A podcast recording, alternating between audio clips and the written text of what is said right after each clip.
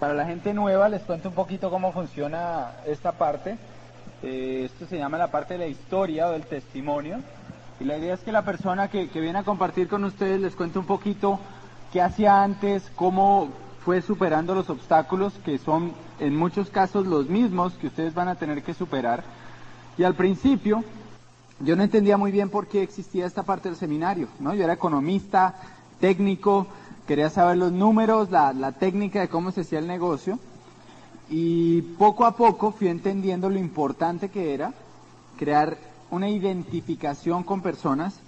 Y si tú no te identificas esta tarde conmigo, tranquilo, ven el mes que viene y seguro vas a encontrar a alguien con el que sí, porque todos somos seres humanos diferentes.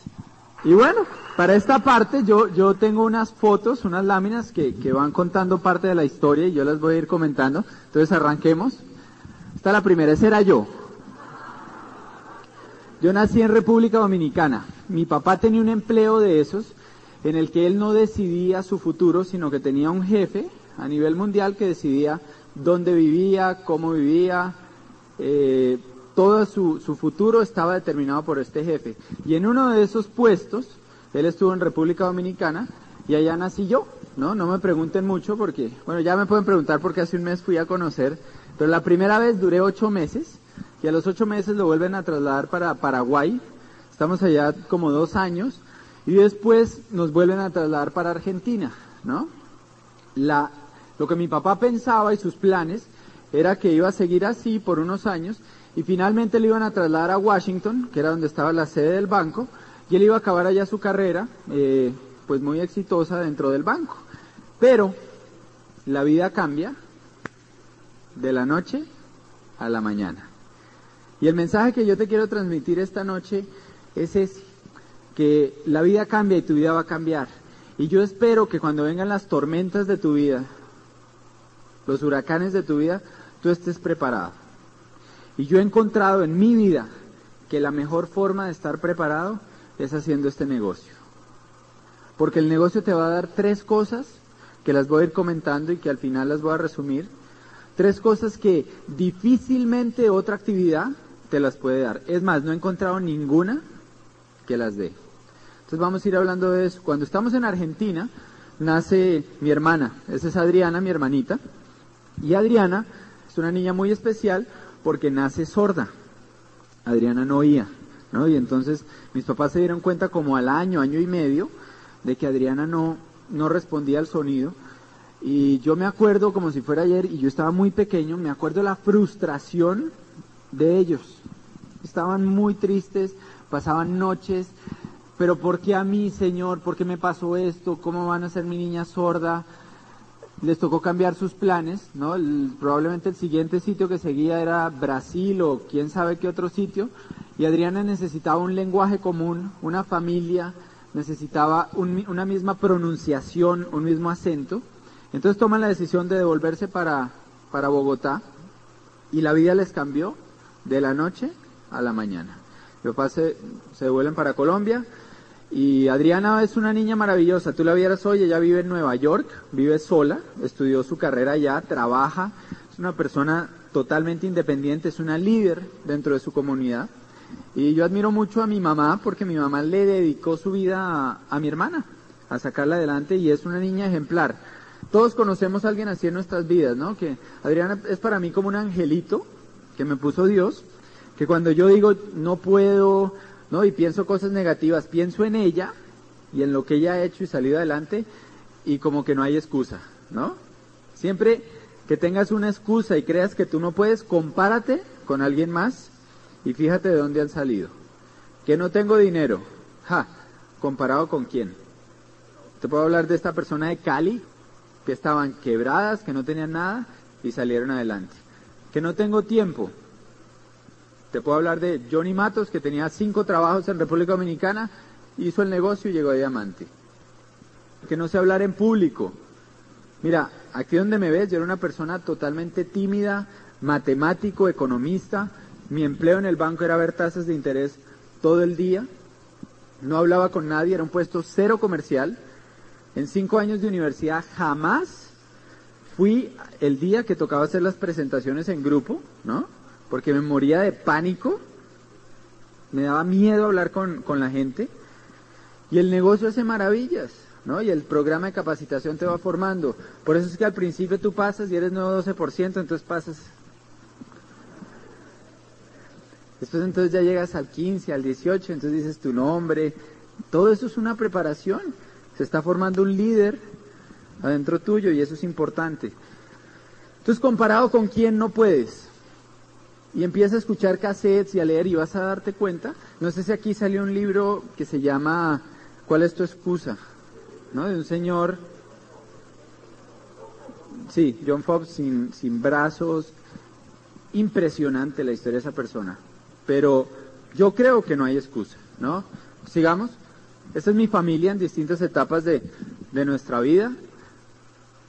Ese era yo, a los 14 años, cuando tenía más dientes que personalidad. ¿no?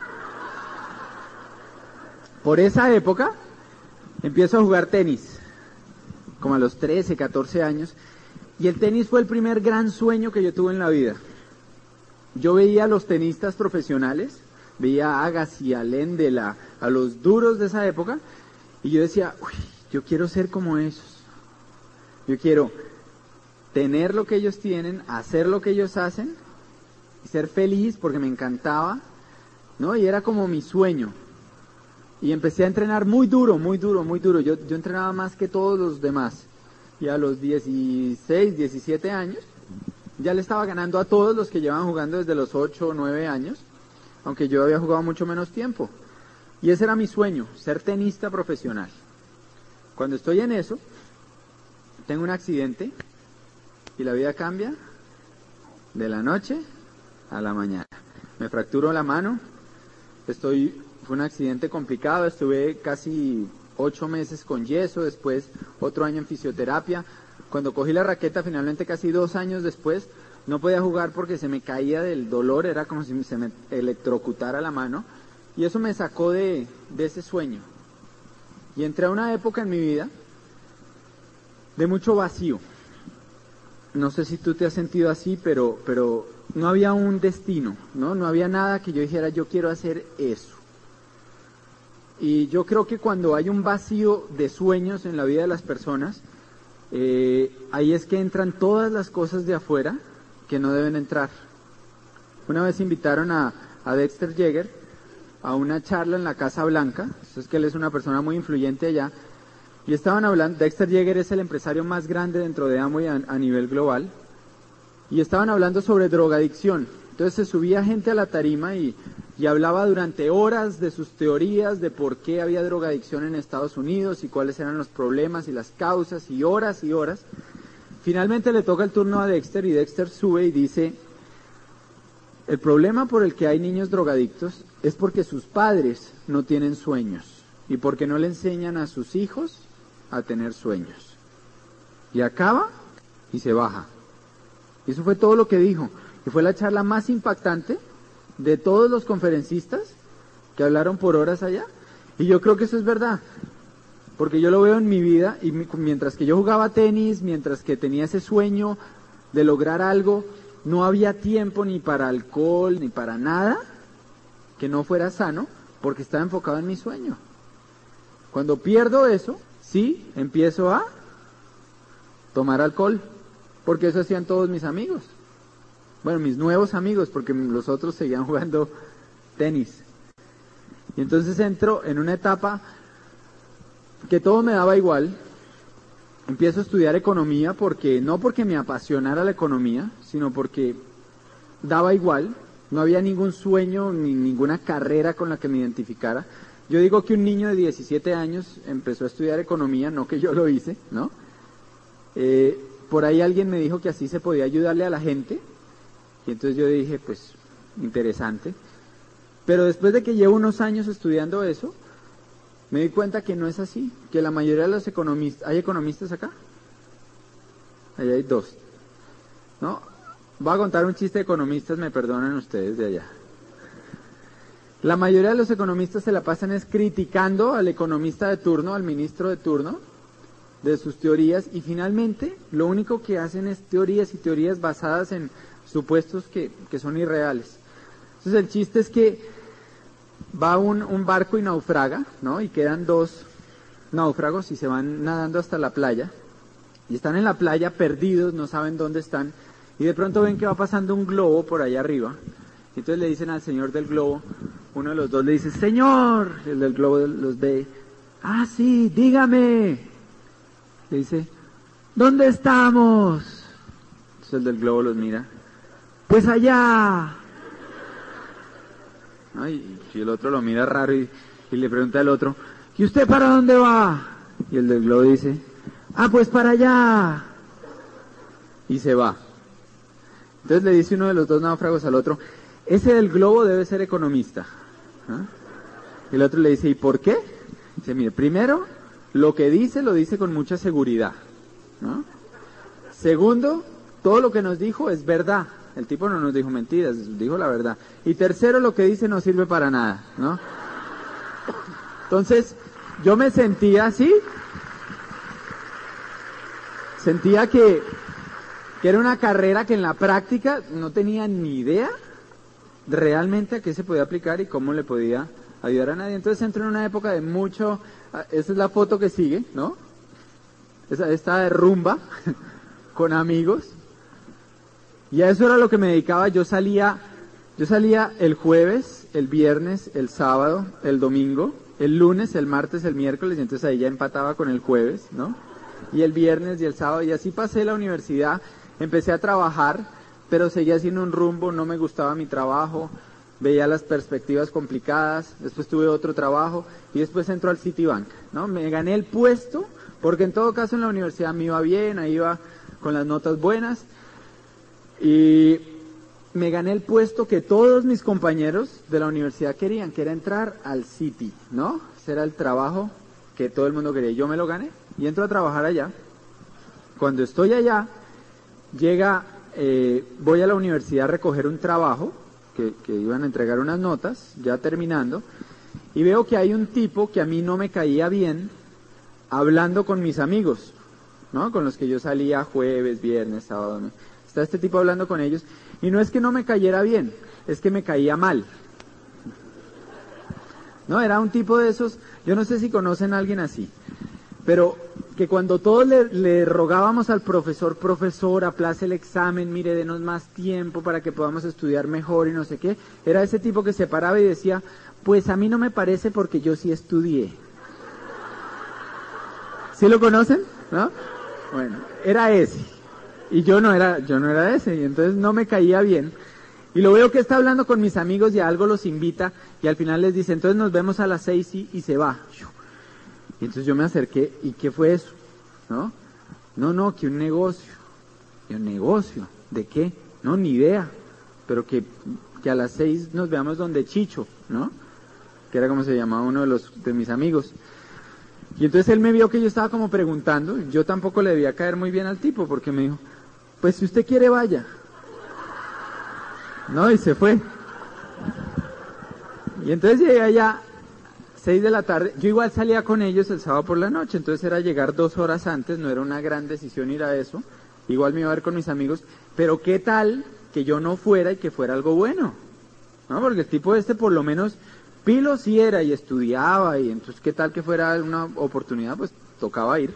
Entonces voy a la reunión y a esa reunión llega Camilo, Camilo es mi auspiciador, fue el que dio el plan esa noche. Camilo tenía una pizarra que era así de grande, como este librito, con marquito y todo, ¿no? Y la operación era la siguiente, en esa época, después ya compramos, todos teníamos una pizarra de esas, pero al principio no había tripiés, ¿no? Entonces la, comprábamos y eso traían una cuerdita. Y entonces la operación era que uno llegaba a las casas, saludaba a la persona en la casa y empezaba a mirar las paredes. Y finalmente encontraba una pared que se acomodaba como estaba el resto de la sala, o de pronto tocaba hasta reacomodar los muebles, ¿no? Y entonces quitaba la, el cuadro y colgaba su pizarra y estaba toda la noche escribiendo y la pizarra golpeando contra la pared. Y la pobre señora de la casa así. Esa nunca se auspiciaba, ¿no? Esa lo único que quería era volver a pintar su pareja. Ahora tenemos DVD. Ustedes no saben por la que nosotros pasamos. Yo estuve en la apertura aquí en Venezuela en el 98 y cargaba una pizarra de esas. En tripié y me la pasé por todo Maracaibo, por Caracas. Cada vez que me subí en avión todos creían que llevaba una ametralladora. Y me requisaban y me la desbarataban y me tocaba volverla a armar. Ahora tenemos DVD, ¿no? O sea, la evolución del negocio, créanme que los nuevos la tienen fácil. Y entonces Camilo da el plan ahí, yo no le entendí nada, y en un pedazo, imagínense, economista, Citibank, ¿no? Yo sentado así con mi status pelatus, ¿no? Y entonces lo veo que en un pedazo dice, y entonces, si usted hace esto, si ustedes hacen esto, y si siguen así, entonces después van a llegar a una cosa que se llama esmeralda y diamante, y con todo y eso me sonó bueno. ¿No? Porque yo no lo veía como que yo iba a dejar mi carrera para hacer esto, sino como un negocio extra adicional a lo que hacía. Y pónganse a pensar, lo que yo dije es, bueno, ¿cuánto me va a dar a mí el seguro social de pensiones en cinco años? Voy a tener 26. Nada. Y por hacer este negocio, de consumir los productos y decirle a mis amigos que hagan lo mismo, en cinco años me voy a estar casando, voy a necesitar esos 20 mil dólares, ¿o no? O sea, me pare, honestamente me parecía el negocio más estúpido que había habido en la vida. Yo estudiaba economía, negocios internacionales, negociación entre países. Me tocaba leerme unas fotocopias con una letra así de grande, ¿no? Y unos libros de unos teoremas matemáticos complicadísimos. Consuma en su casa y dígale a sus amigos que hagan lo mismo. O sea, el que no hiciera eso era un estúpido, ¿no? Pensaba yo. Era lógico. Y entonces lo hice, pero tampoco estaba así entusiasmadísimo porque pues eran en cinco años acumulados, no me iban a cambiar la vida. Entonces llego a mi casa, el martes hay una siguiente reunión, llego a la reunión el martes, y a esa reunión va Carlos Eduardo Castellanos, ¿no? Uno de los líderes más grandes en Colombia. Y él ya tenía una pizarra más grande, ¿no? Entonces empieza a explicar mejor. Y Carlos Eduardo hablaba diferente. Él tenía un lenguaje que yo nunca había oído. Él hablaba de sueños, de metas, de romper obstáculos en la vida, ¿no? Yo estaba acostumbrado al ministro de Hacienda hablando de los indicadores del país. Y este loco se nota que se acaba de ver un cassette, entonces decía, entonces tú metes primera, ta, y haces un mini Quicksilver, y metes segunda y haces un Quicksilver, y tercera y llegas al 21%, y cuarta llegas a Esmeralda, y quinta eres diamante, y yo, ¿cómo? sea, eso a mí me, me enloqueció. Entonces llegué a la casa entusiasmadísimo, ¿no? Le cuento a mi papá, papi, ahora sí encontré lo que quiero hacer. Entonces le traté de medio explicar, o sea, imagínense el desastre que fue esa explicación. Y mi papá me mira, ¿no? Sus palabras exactas fueron, a ver si yo entiendo, Fernando. Yo le pagué a usted cinco años de universidad para que usted se ponga a vender jaboncitos. Y yo traté de explicarle, pero no hubo forma. O sea, el hombre estaba cerrado, yo ya conozco de eso, yo ya oí de eso, eso es un desastre, ¿usted cómo se va a poner a hacer eso? Y miren, en el negocio uno necesita tres cosas para sacarlo adelante. Número uno, necesitas honestidad. ¿Honestidad con quién? Contigo mismo. Vas a tener que llegar a un punto en que te mires al espejo y te preguntes para dónde vas. ¿Y qué va a pasar si no haces esto? Y eso fue lo que yo hice. Yo me había ganado el puesto que todos mis compañeros querían, pero Camilo, el que me mostró el negocio, me hizo una pregunta. Él me dijo, ¿dónde va a estar en cinco años si sigue haciendo lo mismo que viene haciendo? Entonces yo me busqué el que hace cinco años había ocupado mi puesto en el banco y me di cuenta que estaba vendiendo el carro para poder comprar nevera y electrodomésticos porque se iba a casar. Y yo acababa de poder comprar mi carro. Entonces decía, ¿y en cinco años voy a estar? Peor, vendiéndolo. Y entonces me fui más adelante, me fui 10, 15, 20 años en el futuro y encontré gente que llevaba en el banco 20 años que ganaba muy buen dinero. Porque en ese banco hay gente que gana muy buena plata. Pero tenían problemas de salud, estrés, gastritis, problemas familiares. Era gente que fines de mes se quedan a dormir en la oficina. El estrés financiero es una cosa brutal porque son problemas de plata. Y cuando hay un problema de esos, alguien pierde su empleo. Entonces tú veías gente que llevaba ya 15, 20 años, que ya debían no manejar la situación, y los veías fuera de sí, enloquecidos, histéricos, gritando. Y yo decía, Dios mío, esta gente no es y no hace, y muchos no tienen lo que yo quiero tener después de 20 años de trabajo. Entonces Camilo me mostró a los diamantes. Y dijo, mire esta gente, mire cómo viven. Me mostró el perfiles de éxito. Mire las casas que tienen y mire lo que dicen y lo que hablan. Y encontré, ¿se acuerdan el tenis que tenía ídolos? Por segunda vez en mi vida encontré gente que era, hacía y tenía lo que yo quería ser, hacer y tener. Un punto de referencia. Alguien que lo había logrado. Entonces, así como antes, recuperé mis sueños. Y eso es algo valiosísimo. Y entonces, número uno, tienes que ser honesto. ¿Para dónde vas? Número dos, tienes que ser humilde. Tienes que aprender de gente que ya tiene el resultado en la mano. Porque esa gente no se lo inventó, esa gente lo aprendió a su vez de otros y otros y otros que tienen el resultado. Cuando yo empecé el negocio a mí eso me costó trabajo, porque Carlos Eduardo era un veterinario que no había acabado su carrera, que estaba quebrado cuando empezó el negocio, tenía deudas, y yo lo miraba y no veía en él, por eso, un maestro. Y me tomó tiempo, golpes, caerme, darme cuenta que de mi manera no me iba a funcionar. Y entonces fui humilde, fui donde él y le dije, ok, tú tienes el resultado, porque ya lo tenía, dime cómo lo hago.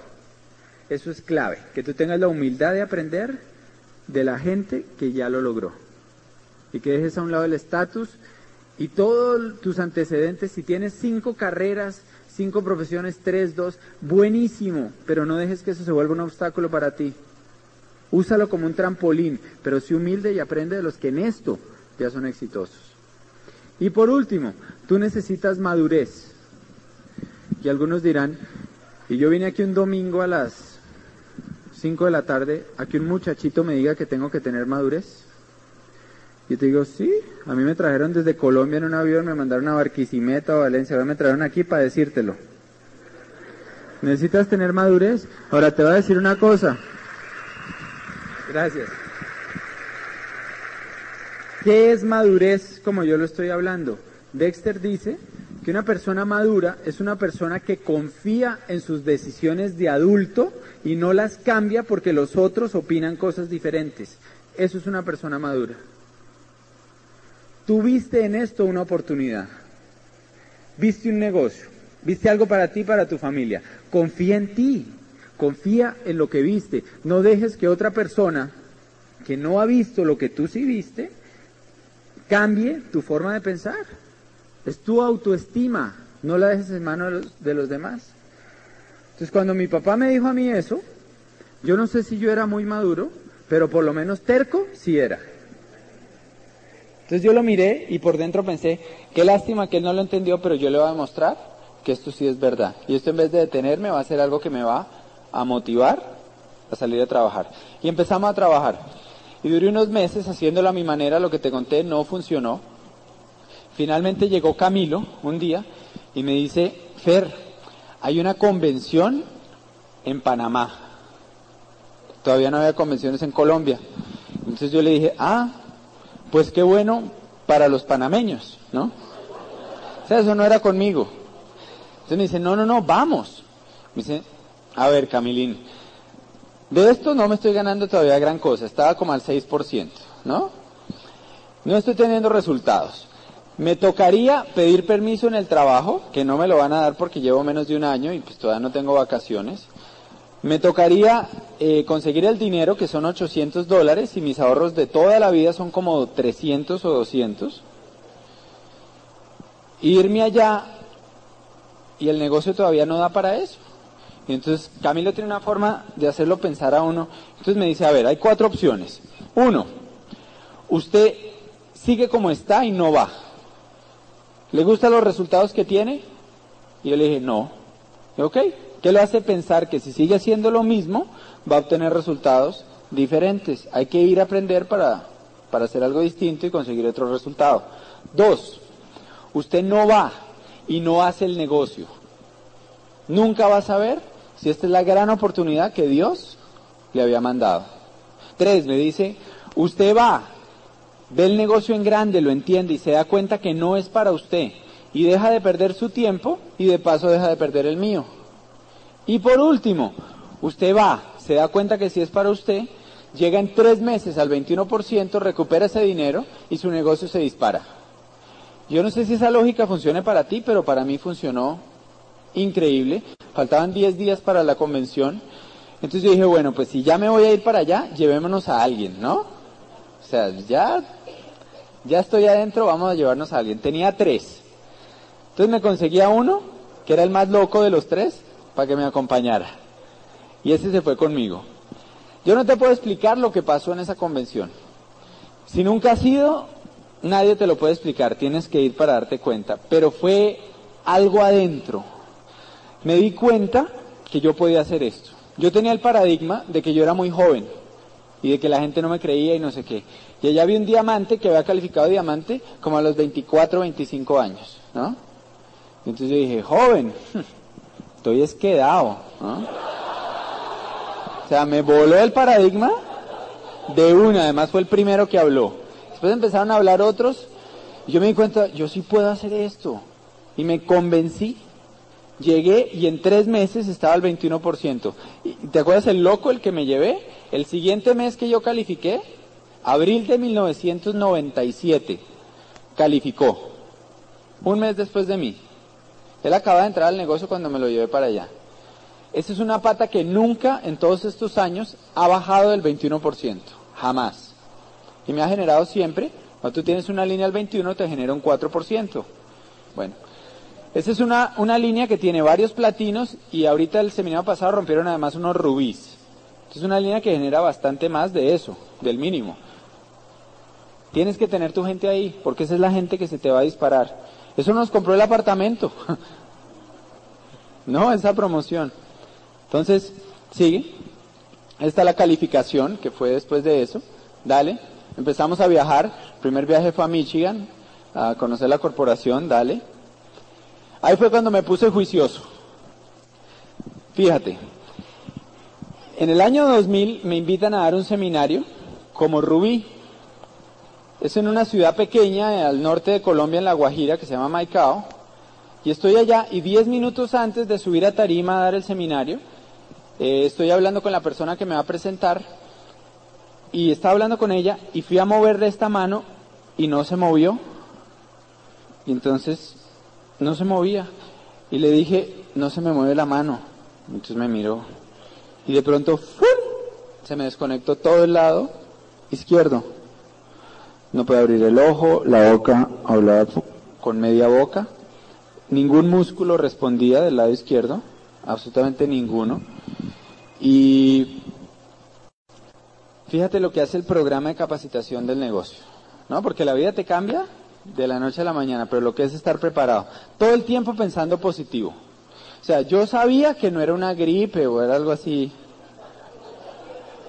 Algo era, ¿no? Complicado.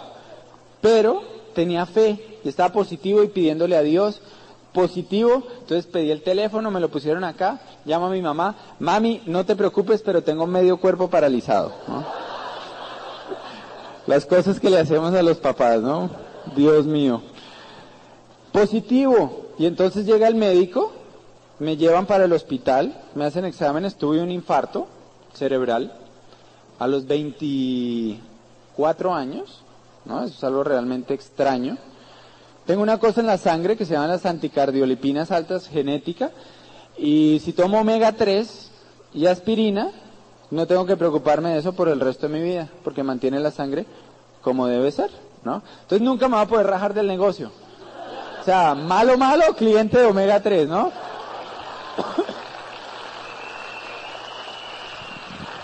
Pero cuando estaba en esa clínica, que era una clínica chiquitica, todo el tiempo pensando en positivo, pidiéndole a Dios, no pasaba nada, nada. Haz esto un momento, haz así. Tú no sabes lo que se siente mandar la señal de eso y que no pase nada. Es horrible, es la peor sensación que yo he tenido. Es como que tú no estás en control de nada, ¿no? Es impresionante. Y entonces, todo el tiempo pensando, yo me imaginaba adentro mío, ¿no? Mentalmente pensaba que adentro tenía un millón de soldaditos, de obreros pequeñitos, ¿no? Con picas, con palas, con bombas, bombeando energía de un lado a otro, pasando cosas, trabajando como locos, horas, horas, imaginándome eso. Finalmente a las 11 de la noche, se empieza a mover un dedo. Y de pronto, poquito a poco, empecé a recuperar movimiento. Imagínate, dicen que una persona que tiene un infarto como el que yo tuve puede durar meses, meses sin recuperar su movimiento. Inclusive después hay mucha gente que nunca queda bien.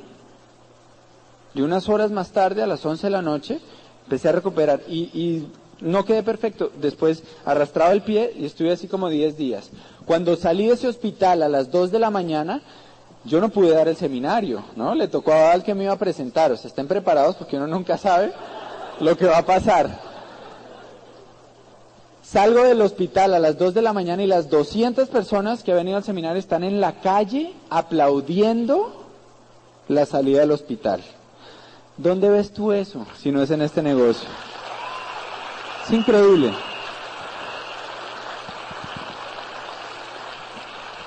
Y eso me puso a mí a pensar mucho, tuve una depresión que me duró ocho días, dicen los médicos que eso puede durar también meses, a mí me duró ocho días, pensé mucho y decidí ponerme juicioso, ¿no? Miren mi cara de juicio que tengo ahí.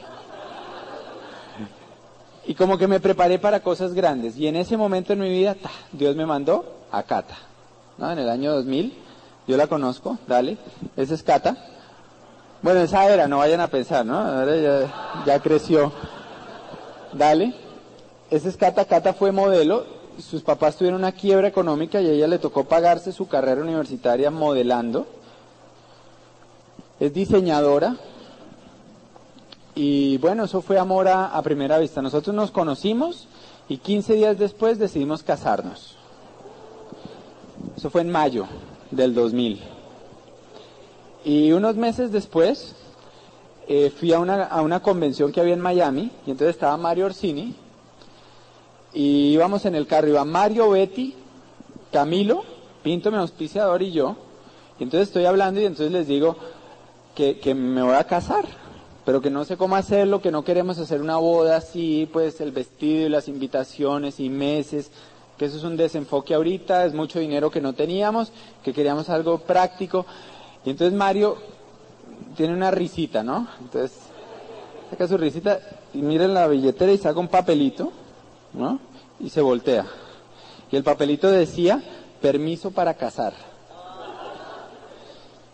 Y entonces yo llegué y le conté a Cata, y Cata me dice, pues casémonos en el crucero. El crucero era un mes después que era el viaje de liderazgo de ese año. Cata no hacía el negocio y al principio ya no lo quería hacer. ¿no? Decía, me decía, este es tu negocio. Yo tengo mi profesión. Después de que fue al crucero, eso era nuestro negocio. Y entonces eh, nos casamos, y ahí hay fotos, dale, en el crucero, por las Bahamas al atardecer, el sol poniéndose.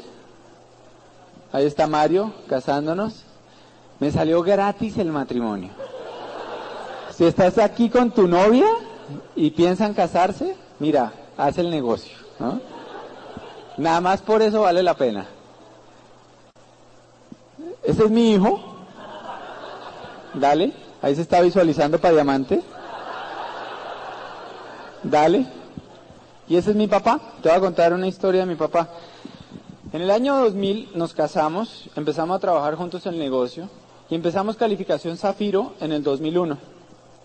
Faltando una semana para la calificación, estamos en agosto, en la última semana, mi papá venía comportándose extraño. Tenía, no sé, parecía que cojeaba de uno de sus dos lados, eh, no se afeitaba sino media cara. Yo le dije a mi mamá, pidamos una cita al médico y lo llevamos. Lo llevamos un viernes por la noche, Y la siguiente llamada que recibí fue el sábado a las 5 de la mañana, un médico diciéndome, Fernando, su papá tiene un tumor cerebral, tiene tres meses de vida. Es un tumor que se llama glioblastoma. Eh, nadie ha sobrevivido a ese tumor más de 6, 8 meses y el de su papá pues está ya desarrollado. Vamos a hacer una cirugía porque hay que hacer algo, pero realmente pues planeen sus cosas porque la expectativa es de 3 a 6 meses. La vida cambia de la noche a la mañana. Y, y mi papá era una persona pues que yo quería mucho, que admiraba mucho, y a mí eso realmente me, me, golpeó mucho, o sea, me impactó mucho. Yo me acuerdo que le dije al médico, cuando llegué al hospital, le dije, doctor, eh, mire, yo le agradezco, eh, yo sé que usted es un profesional, sé que me tiene que dar su opinión médica, pero yo le voy a prohibir a usted que usted le diga a mi papá lo que usted me dijo a mí. Porque yo creo en Dios, y yo creo que Dios es el único que decide quién se va o entra a este mundo. Y es decisión de Él. Entonces le voy a prohibir que usted le diga eso a mi papá. Y mi papá jamás oyó esas palabras y vivió tres años y medio. Es un récord a nivel mundial con ese tipo de, de tumor. De esos tres años y medio, murió en abril pasado, tuvo un año y medio muy buenos, buenísimos, que hasta jugó golf, la pasó súper bien, él era muy acelerado, entonces fue como un año para para tranquilizarse, para hacer buena relación con todos nosotros. Y yo tuve el placer de dedicarme a él a ser hijo tiempo completo. Esa fue mi profesión durante un año y medio. Yo llegaba a la casa de las 8 de la mañana, que mi mamá tenía que salir a trabajar porque ellas tienen una empresa familiar y ella es la gerente, y me podía quedar con él hasta las 5 de la tarde. Lo acompañaba a quimioterapia, radioterapia, almorzaba con él, me quedaba por las tardes leyendo con él, me conseguí un libro, le leía libros del sistema de capacitación y me conseguí un librito que se llama Chocolate Caliente para el Alma de quien ha logrado sobrevivir. Entonces son puras historias de gente que ha sufrido cáncer y enfermedades terminales y han salido adelante. Y yo le leía eso, y le leía y le leía, y él me miraba, y le daba fe. Y yo por eso te digo que hagas el negocio. Porque el negocio te va a dar tres cosas que difícilmente otra cosa te las va a dar. Número uno, te va a dar el tiempo para que en las tormentas de tu vida te dediques a las cosas que son realmente importantes. La satisfacción de haber pasado ese tiempo con mi papá, nunca nadie me la va a quitar. Yo siento una paz inmensa por el amor y por lo que pude compartir con él en ese tiempo. Entonces te va a dar el tiempo. ¿Cuántos creen que si hubiera seguido en el banco hubiera podido hacer eso? Jamás. Jamás. ¿Qué te dicen en un empleo si se te enferma un familiar? Lo legal es que usted tiene tantas horas o tantos días, pero después lo espero acá. El tiempo que te da este negocio, y a las 5 o 6 de la tarde salía a ver el plan. Segundo, los amigos. Este negocio te da unas relaciones que, que tú no vas a encontrar en nada más tampoco. Mira, cuando pasó lo de, lo de mi papá, estábamos a 10 días de la calificación Zafiro, me llama Carlos Eduardo y me dice, Fer, ocúpate de tu papá y olvídate del negocio. Yo me voy a encargar de todo. Tú ya eres Zafiro, ya lo lograste. Ocúpate de tu papá, tu calificación está en mis manos, relájate. Y entonces habló con gente del equipo de apoyo y estaba Mario Orsini llamando desde Argentina, Mario que tiene negocio en 17 países, miles de personas, llamando desde Argentina gente del grupo a promoverle sus metas, Betty llamando desde Atlanta y Carlos Eduardo encima de todo y toda la gente del equipo metida ahí y yo con mi papá. Los amigos que te da este negocio no te los va a dar, es difícil que te los dé alguna otra cosa. Tú puedes salir adelante y hay luz al final del túnel y se puede sacar algo bueno siempre de una situación que viene aparentemente como una maldición. Eso te lo da el programa de capacitación conocer la gente y la relación que tú vas desarrollando con Dios. Esas tres cosas es lo más importante por encima del dinero que te da el negocio y que yo he encontrado. Y yo por eso te digo, hazlo, vale la pena. Por esas tres cosas vale la pena. Porque van a llegar las tormentas de tu vida si es que no han llegado aún. Y yo espero que tú estés preparado. Y les voy a contar algo eh, que pasó después. Del 2001, desde la enfermedad de mi papá hasta ahora, eh, fueron años bien duros. Fueron años de salir corriendo para el hospital. A veces yo iba a, ciudades a trabajar el negocio y me llamaban de urgencia y me tocaba devolverme y salir al hospital y hacer esto y lo otro. Y llegó un punto en que mi papá se convirtió en mi excusa para no progresar. Nosotros llegamos a Zafiro y nos quedamos ahí tres años largos. Y no progresábamos. Y en mi mente, mi excusa era mi papá. Y empecé a transmitir esa excusa y la gente me la creía, porque es una buena excusa, ¿o no? Cata, mi esposa, me lo creía. La línea de auspicio, me lo, el equipo me lo creía. Decían, no, es que Fer ahorita está pasando por una situación muy difícil, hay que darle tiempo, esperar. Y todo el mundo me consentía mi excusa. Y te voy a contar lo que pasó hace un año. Sale el programa de incentivos. En ese momento mi papá había quedado pues en una cama sin hablar, sin caminar, sin comer, con una sonda, ¿no? Con enfermera pues 24 horas. Sale el plan de incentivos y, salen los bonos nuevos que, que lo, que hicieron fue que crearon un negocio nuevo, espectacular. Y me siento yo con Cata, le digo, amor, hagamos el negocio ahora, vamos a calificar ahora, este año, vamos a hacerlo. Y Cata me dice, Fer, pero la situación de tu papá no ha cambiado, o sea, todo está igual, antes está peor, no es el momento. Yo le dije, ¿sabes qué? Pobrecito mi papá, fuera de que está en una cama, enfermo, sin hablar, sin comer, sin caminar Fuera de todo eso que le toca a él aguantar, le toca aguantarse un hijo mediocre que no hace lo que tiene que hacer en su vida y se escuda bajo la excusa de él. ¿Y sabes qué? Yo estoy seguro que si mi papá pudiera hablarme, lo que me diría, como lo hizo todo este tiempo, es Fer, sígueme queriendo, sigue consintiéndome, sigue pasando tiempo conmigo, pero ve y lucha por tus sueños, porque se te está pasando la vida. Y ya no le quiero echar más la culpa a él. Y de hoy en adelante nunca le vamos a volver a echar la culpa a él de nuestra falta de, decisión y de progreso. Y empezamos a trabajar. Y te voy a contar algo que para mí es un milagro. En marzo empezamos la calificación. Y estamos en el último día. Eh, estamos en la última semana, faltan cinco días para que se acabe el mes, trabajando fuerte esa tercera línea porque Esmeralda son tres, ¿no? Y dos ya estaban sólidas, ya, de hecho ya habían calificado a platino, pero la tercera estábamos ahí y faltando cinco días recibo una llamada de mi mamá, cinco de la mañana, Fer, vente para acá porque tu papá está convulsionando y está, no sé, cualquier cosa puede pasar. Salgo para la casa de ella, Llego allá, mi papá está muy mal, nos pasamos a, dormir a la casa de ellos durante todos esos días y yo seguía cuadrando cosas del negocio cerca.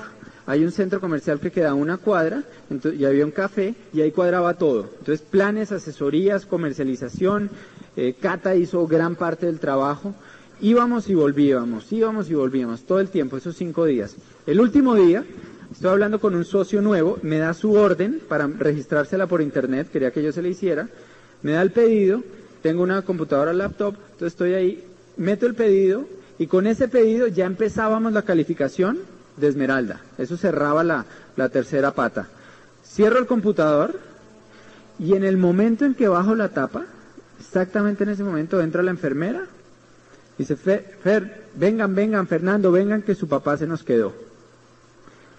Fue instantáneo. O sea, acabamos eso y en ese momento mi papá murió.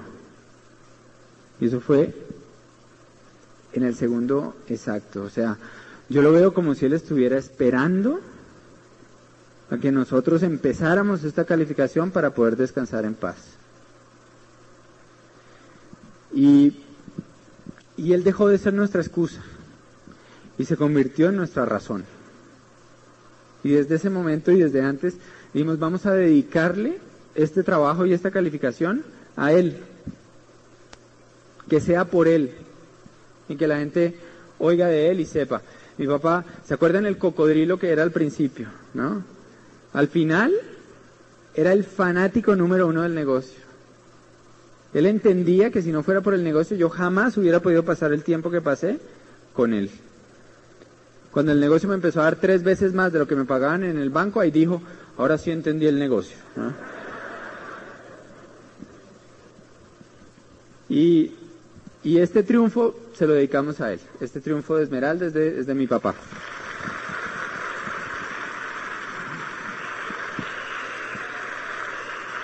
Entonces, pues ya para, para terminar, yo quiero contarles una historia eh, es una historia muy linda de este libro que yo le leí a mi papá todas las noches. Es una historia que a mí me inspira mucho porque me trae muchos recuerdos y, y es una historia muy valiente porque la escribe un niño a los 14 años y dice algo así. Recuerdo como si fuera ayer. Tenía 8 años y era la primera vez en mucho tiempo que me ponía pantalón corto. Porque de todas las cirugías que me habían hecho tenía muchas cicatrices en las piernas y los médicos me habían dicho que nunca iba a volver a caminar. Entonces me daba vergüenza que los demás niños del colegio vieran las cicatrices que yo tenía. Pero ese día había tomado una decisión, había hablado con el entrenador y iba a hacer la carrera. Entonces me puse mi pantalón corto, me paré en la, en la meta, en la salida, y el entrenador dio la largada. Y yo fui el más rápido, los primeros cinco metros. Después me empezaron a pasar uno y otro, hasta que quedé último. Pero seguí corriendo. Tenía, había tomado una decisión. Seguí corriendo en la pista y de pronto me di cuenta que algunos niños estaban rindiendo y estaban tirados al lado y lado de la pista, rendidos. Y entonces yo dije, ¿por qué se habrán rendido? Y seguí corriendo y después había más y más y más niños en esa situación. Y de pronto caí en cuenta que no era que se habían rendido, sino que era que ya habían terminado la carrera. Y a mí todavía me faltaba mucho por correr. Y entonces empecé a llorar. Y llegó un punto en que era el último que quedaba en la pista y todavía me faltaba mucho para llegar. Pero seguí corriendo, llorando, me sentía desconsolado, con mi espíritu quebrado. No sabía ni por qué estaba corriendo, pero seguí haciéndolo y finalmente terminé. Me tiro al piso a llorar y en ese momento me levanta mi entrenador y me dice, Manuel, lo hiciste, lo lograste. Y yo lo miro y le digo, pero ¿qué logré? Hice el ridículo. Fui el último. Es más, todos terminaron hace mucho tiempo. Y él le dice, ¿tú no te das cuenta que tu carrera es mucho más larga que la de estos niños? Y que hace unos años te dijeron que no ibas a vivir y que no ibas a volver a caminar. ¿Se te olvida eso? Tu carrera hoy fue mucho más larga y la conseguiste. Y eso hace que tu triunfo sea mucho más valioso. Y entonces escribe este niño, que a mí me impacta porque es un niño de 14 años que entiende cosas que adultos no entienden en toda su vida. Y escribe, y entonces entendí una de las lecciones más grandes de mi vida, que las carreras importantes de la vida no se trata de llegar primero, se trata de acabar lo que tú comenzaste. Y este negocio, creo yo, que es la carrera más importante que tú vas a correr en tu vida. Porque esto va a ser un impacto en ti, en tus hijos, en tu familia, en tu comunidad, en tu país y en Latinoamérica. Te van a invitar a otros sitios a que tú des testimonio de tus obstáculos y vas a llevar fe y esperanza a otras personas. Y vas a impactar el mundo. Entonces vale la pena. Esto no es como tomar un curso de inglés o unas clases, esto es algo que vale la pena. Porque el impacto que vas a crear va a hacer que tu vida trascienda, sea algo grande y que tus hijos sean mejores personas por ver el ejemplo en ti. Entonces el mejor mensaje que yo te puedo dejar es nunca te rindas, nunca te rindas, nunca te rindas. Acaba tu carrera, acaba tu carrera diamante y nos vamos a ver en las playas del mundo. Que Dios los bendiga.